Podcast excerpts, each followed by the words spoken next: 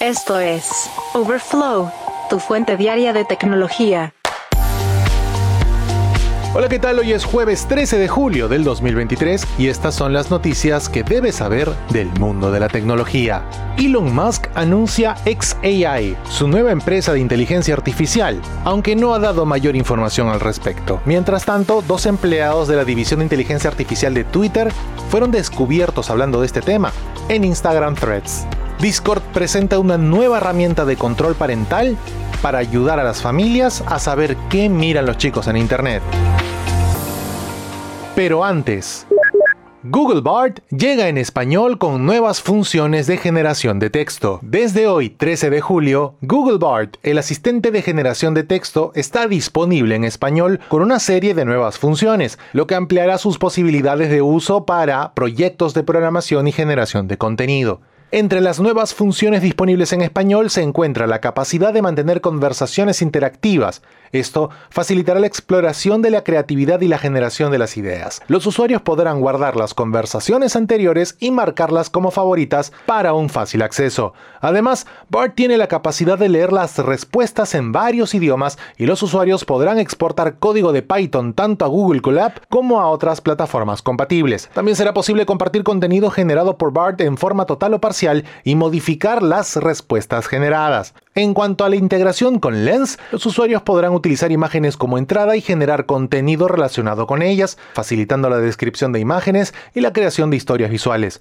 Con todas estas nuevas funciones disponibles, Google Bard se convierte en una herramienta aún más versátil y útil para todo tipo de proyectos y usuarios ahora en español. Mientras tanto, Elon Musk aprovechó para lanzar XAI, su compañía de inteligencia artificial enfocada en comprender el universo.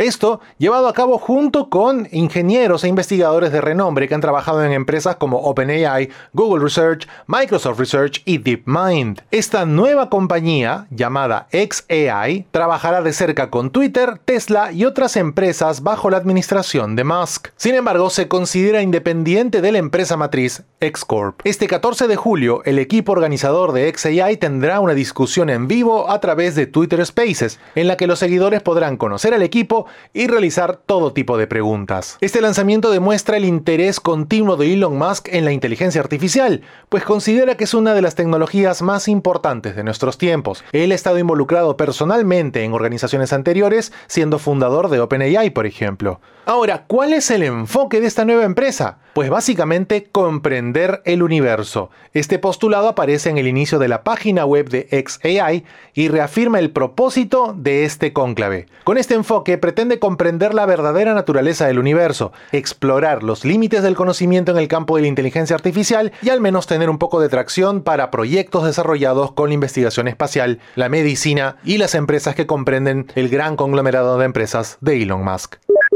Y atentos a esta deliciosa historia, paradójica por todos lados. Se ha detectado un pequeño grupo de trabajadores de Twitter que han creado una cuenta de Threads, la app rival lanzada por Meta, y han aprovechado para elogiar todas sus características. Un estudio desarrollado por Daily Beast tomó una muestra aleatoria de 133 empleados de Twitter, todos ellos identificados con su cuenta de LinkedIn. En ese estudio descubrieron que 31 ya estaban en threads y ya habían publicado sus impresiones. Parte de estos anuncios fueron, me van a despedir por esto, pero ahora mismo trabajo en Twitter y nunca lo he usado, simplemente Threads es mejor. Otro comentario señalaba que el flujo de registro fue realmente agradable, refiriéndose al proceso por el cual los usuarios se registran para obtener una cuenta de Threads. Incluso algunos ex empleados de Twitter que hoy trabajan en otras compañías hacen catarsis a través de Threads frente a Twitter. Parte del hallazgo también encuentra empleados que solo sacaron una cuenta para investigar. Sin embargo, este hallazgo llega en un momento complicado para la compañía, que ha perdido un 5% de nivel de tráfico en relación a la semana pasada y cuya CEO, Linda Yacarino, ha señalado que solo existe un Twitter. Sin embargo, Threads sigue creciendo a un ritmo descomunal.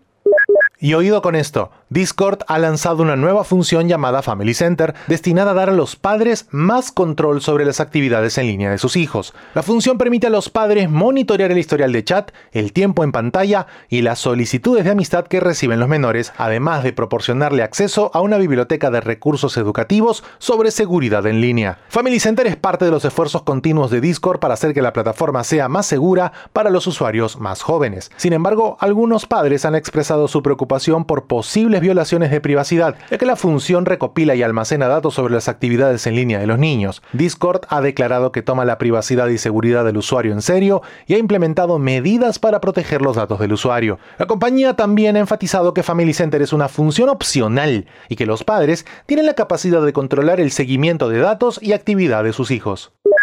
Tal parece de que Huawei no pretende esperar hasta que Estados Unidos le levante la prohibición que impone desde 2019 para volver a los teléfonos 5G. De acuerdo con Reuters, Huawei está buscando un retorno a este mercado para finales de año. De acuerdo con el reporte, Huawei debería estar disponible para producir chips 5G domésticos usando su propia tecnología en semiconductores, junto con SMIC, el manufacturante chino, y todo para satisfacer la demanda interna de ese país. Recordemos que esta empresa basada en Shenzhen alguna vez estuvo a la par de los líderes Apple y Samsung en el mercado de teléfonos a nivel global. Sin embargo, las restricciones impuestas por los Estados Unidos en 2019 cortaron todo el acceso a herramientas para el desarrollo de chips esenciales esta industria. Desde ese entonces, los Estados Unidos y algunos gobiernos europeos han etiquetado a Huawei como un riesgo de seguridad, un cargo que actualmente Huawei niega. Sin embargo, las proyecciones no son tan felices.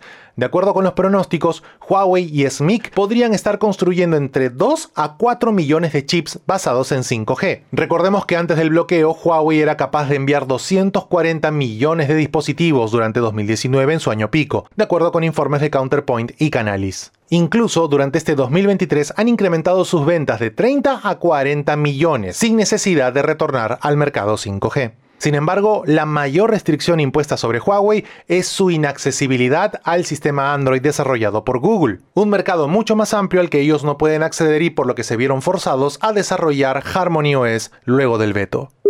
Tras la pausa, te contaremos cómo Google pretende cambiar el tradicional modo avión en algo nuevo. Overflow, tu fuente diaria de tecnología. Estamos muy acostumbrados a ver en nuestros teléfonos y PCs un añadido en software llamado modo avión. Al activarlo, el equipo pierde todo tipo de conectividad, datos, Wi-Fi o Bluetooth. Sin embargo, la gigante de Internet Google ha decidido darle una vuelta de tuerca a esto y ha presentado patentes ante la Organización Mundial de la Propiedad Intelectual para un modo de vuelo conectado en un dispositivo Android. Este modo de vuelo conectado permitiría a los usuarios acceder a ciertas funciones de conectividad como llamadas de emergencia, mensajes y hasta navegación en vuelo. Todo esto manteniendo las restricciones de conectividad en otros aspectos. Esto podría ser especialmente útil para aquellos que necesitan estar conectados en caso de emergencia, pero aún así desean cumplir con las regulaciones de las aerolíneas. La patente describe cómo funciona este nuevo modo propuesto por Google. Primero, el teléfono utiliza sensores para detectar cambios en la presión, la aceleración y la velocidad. Si estos cambios sugieren que el dispositivo está en pleno vuelo, complementará esta data con ciertos sonidos como el ruido del motor o el aviso de altitud. Al detectarse estos sonidos, el teléfono cambiaría al modo de vuelo conectado. En ese caso, la conectividad Bluetooth y Wi-Fi permanecería activa. Sin embargo, el teléfono gestionaría de manera inteligente el uso de su ancho de banda para no sobrecargar la red Wi-Fi del avión y además permitir que solo ciertas aplicaciones utilicen esa conectividad o limitar la velocidad en ciertas aplicaciones. Hoy es posible tener conectividad en los vuelos, sin embargo sigue siendo limitada y de alto costo. En este caso, Google quiere ver maneras más eficientes para lidiar con el bloqueo absoluto de señal. Todo esto mientras esperamos algún día podamos disfrutar de ancho de banda de verdad mientras estamos en un avión. Geek Story. Un día como hoy, en la historia tech. Y un día como hoy, 13 de julio, pero de 1956, un grupo de 11 investigadores de distintas disciplinas se reunieron en el Dartmouth College para discutir la posibilidad de la inteligencia artificial. El taller, organizado por John McCarthy, Martin Minsky, Nathaniel Rochester y Claude Shannon, se considera el evento fundacional de la investigación en inteligencia artificial. Este taller produjo un informe que delineó los objetivos de la investigación y los desafíos que debían abordarse. Afirmó que el objetivo era crear una máquina que pudiera aprender pensar y razonar como un ser humano y además identificó desafíos como la necesidad de una definición formal de la inteligencia, el desarrollo de nuevos lenguajes de programación y algoritmos para la inteligencia artificial y el uso de computadoras para simular los procesos de pensamiento humano. Desde entonces, la investigación en inteligencia artificial ha avanzado significativamente. Geek Story. Un día como hoy, en la historia tech. Hasta aquí la edición de Overflow de hoy, 13 de julio del 2023. Muchas gracias por acompañarnos. Recuerda suscribirte a este podcast para que a diario recibas notificaciones sobre las noticias tecnológicas más importantes del mundo. Gracias por escuchar a Overflow. Suscríbete para novedades diarias.